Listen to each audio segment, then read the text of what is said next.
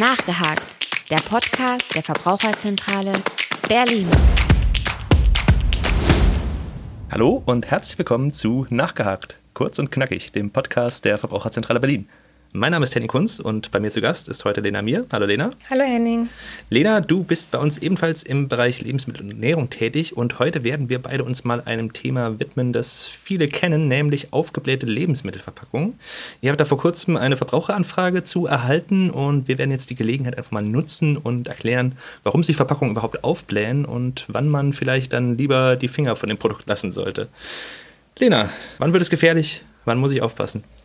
Man kennt es ja durchaus von verschiedenen Lebensmitteln, dass die Verpackung mal aufgebläht ist, zum Beispiel von Konservendosen, aber auch bei Milchprodukten. Und je nachdem, was für Lebensmittel man hat, gibt es dafür auch ganz verschiedene Gründe. Vielleicht schon mal ganz kurz vorab. Bei aufgeblähten Konserven sollte man auf jeden Fall sehr vorsichtig sein. Okay. Warum?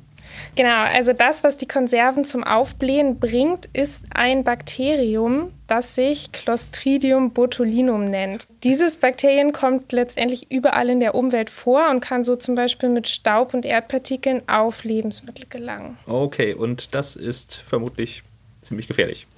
Ja, genau genommen ist das Gift, was von diesen Bakterien produziert wird, das Gefährliche. Okay.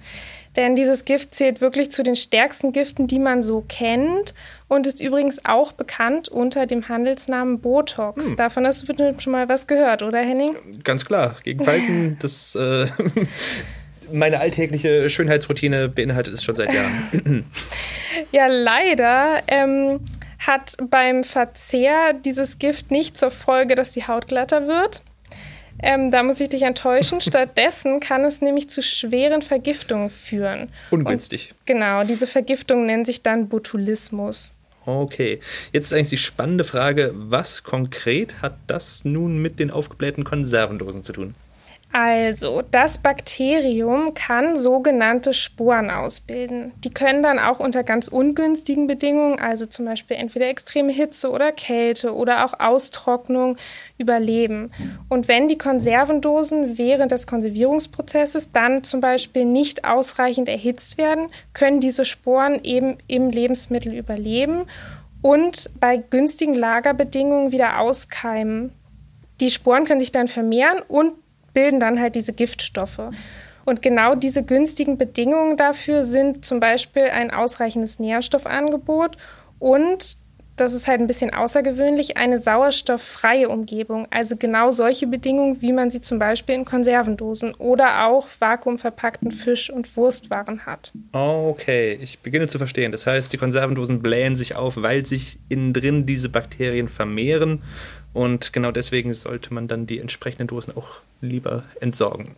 Ja, ganz genau. Also aufgeblähte Konservendosen können zumindest ein Indiz für die Vermehrung dieses Bakteriums sein. Deswegen sollte man diese Dosen dann auf gar keinen Fall mehr essen, auch nicht probieren, sondern auf jeden Fall unbedingt entsorgen. Weil im Gegensatz zu Schimmel, den man ja oft mit den Augen erkennen kann, sind diese Gifte halt gar nicht wahrnehmbar. Man riecht sie nicht, man schmeckt sie nicht, man sieht sie nicht. Wir hatten vorhin schon über die Milchprodukte gesprochen und jetzt stelle ich mir natürlich so ein bisschen die Frage, ist da dieses Botulinumtoxin vielleicht auch für die aufgeblähten Deckelfolien verantwortlich oder äh, ist das da etwas weniger problematisch? Nein, in Milchprodukten sind tatsächlich andere Bakterien für die Gasbildung verantwortlich, die okay. halt die Deckelfolie aufblähen lassen.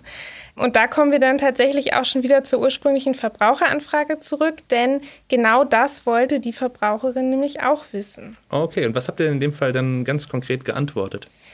Ja, also anders als oft vermutet, bedeutet diese gewölbte Deckelfolie bei Milchprodukten eben nicht unbedingt, dass diese schlecht sind. Ne, die Wölbung kann eben zum Beispiel durch lebende Milchsäurebakterien verursacht werden, die unter Umständen sogar sehr gesund sind, so dass man sagen kann, wenn kein Schimmel zu sehen ist und das Milchprodukt eben schmeckt und riecht, wie du es erwarten würdest, dann kannst du es ruhig essen auch wenn das Mindesthaltbarkeitsdatum schon überschritten sein sollte und der Deckel leicht gewölbt ist. Okay. Milchprodukte sind übrigens auch gar nicht sauerstofffrei verpackt, so dass für dieses gemeine Bakterium Clostridium botulinum gar keine günstigen Bedingungen für das Wachstum sind. Um eine Vergiftung mit dem Botulinumtoxin musst du dir also bei Milchprodukten eigentlich gar keine Sorgen machen. Okay, das wirft jetzt natürlich ein Stück weit eine Gegenfrage auf. Bei welchen Produkten müsste ich mir denn diese Sorgen dann noch machen? Ja, genau. Also wie schon gesagt, besonders problematisch ne, können selbst eingelegtes Obst oder Gemüse und eben selbst hergestellte Konserven sein. Auch bei Fisch- und Wurstwaren, die in so Vakuumverpackungen gelagert werden, kann so eine Vermehrung des Bakteriums stattfinden. Bei der industriellen Produktion von Konservendosen werden die Lebensmittel hingegen in der Regel schon ausreichend erhitzt, sodass die Sporen eben abgetötet werden und die Gefahr da sehr, sehr gering ist. Okay, das ist natürlich jetzt spannend. Also meine Freundin zum Beispiel kocht dann auch gerne hin und wieder mal Suppen oder Soßen ein könnten die davon jetzt auch betroffen sein? Und falls das so ist, was kann man dann tun, um sich vor so einer Vergiftung auch zu schützen? Also das Gute bei diesen fiesen Giften ist, dass sie bei hohen Temperaturen zerstört werden. Und da Suppen und Soßen ja meistens eine Weile eingekocht werden, mhm. sollte das da wirklich kein Problem sein. Okay.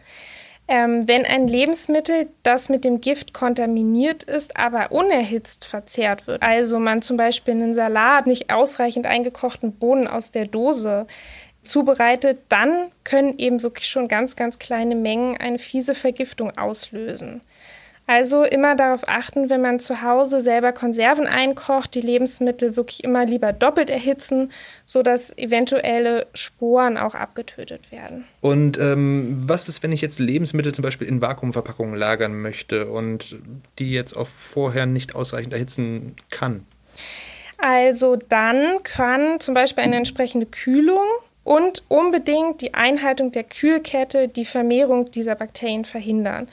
Und da kommen wir dann auch noch mal kurz zur zweiten Sorge unserer Verbraucherin, denn sie wollte wissen, warum es keine Fälle von Vergiftung durch dieses Bakterium Clostridium botulinum bei frischem Obst und Gemüse gibt, obwohl sie wusste, dass diese teilweise unter Schutzatmosphäre gelagert werden.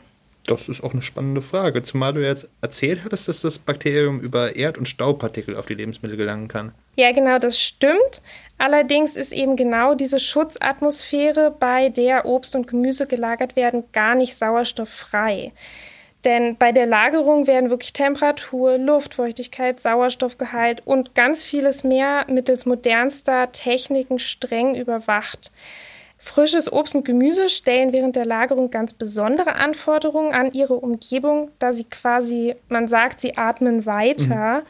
Und um die entsprechende Qualität zu erhalten, muss eben ein gewisser Sauerstoffgehalt und auch eine gewisse Durchlässigkeit für diese Gase gewährleistet sein. Also das Risiko einer Vermehrung von Clostridium botulinum und die Bildung der Gifte ist auch bei frischem Obst und Gemüse wirklich sehr gering. Interessant. Das heißt, wir merken uns einfach mal, bei Milchprodukten kann ich auf meine Sinne vertrauen. Frisches Obst und Gemüse sind auch relativ sorgenfrei verzehrbar. Ja. Aber bei Konserven, gerade denen, die ich auch selbst gefertigt habe oder jetzt vakuumverpacktem Fleisch und Fisch, da sollte ich dann doch ein bisschen vorsichtiger sein. Insbesondere dann, wenn Blähungen erkennbar sind. Richtig? Genau richtig. Wunderbar. Okay. Lena, vielen Dank. Es war durchaus lehrreich. Ich bin jetzt etwas entspannter, was das Thema angeht. vielen Dank auch an unsere Zuhörerinnen und Zuhörer und bis zum nächsten Mal. Nachgehakt, der Podcast der Verbraucherzentrale Berlin.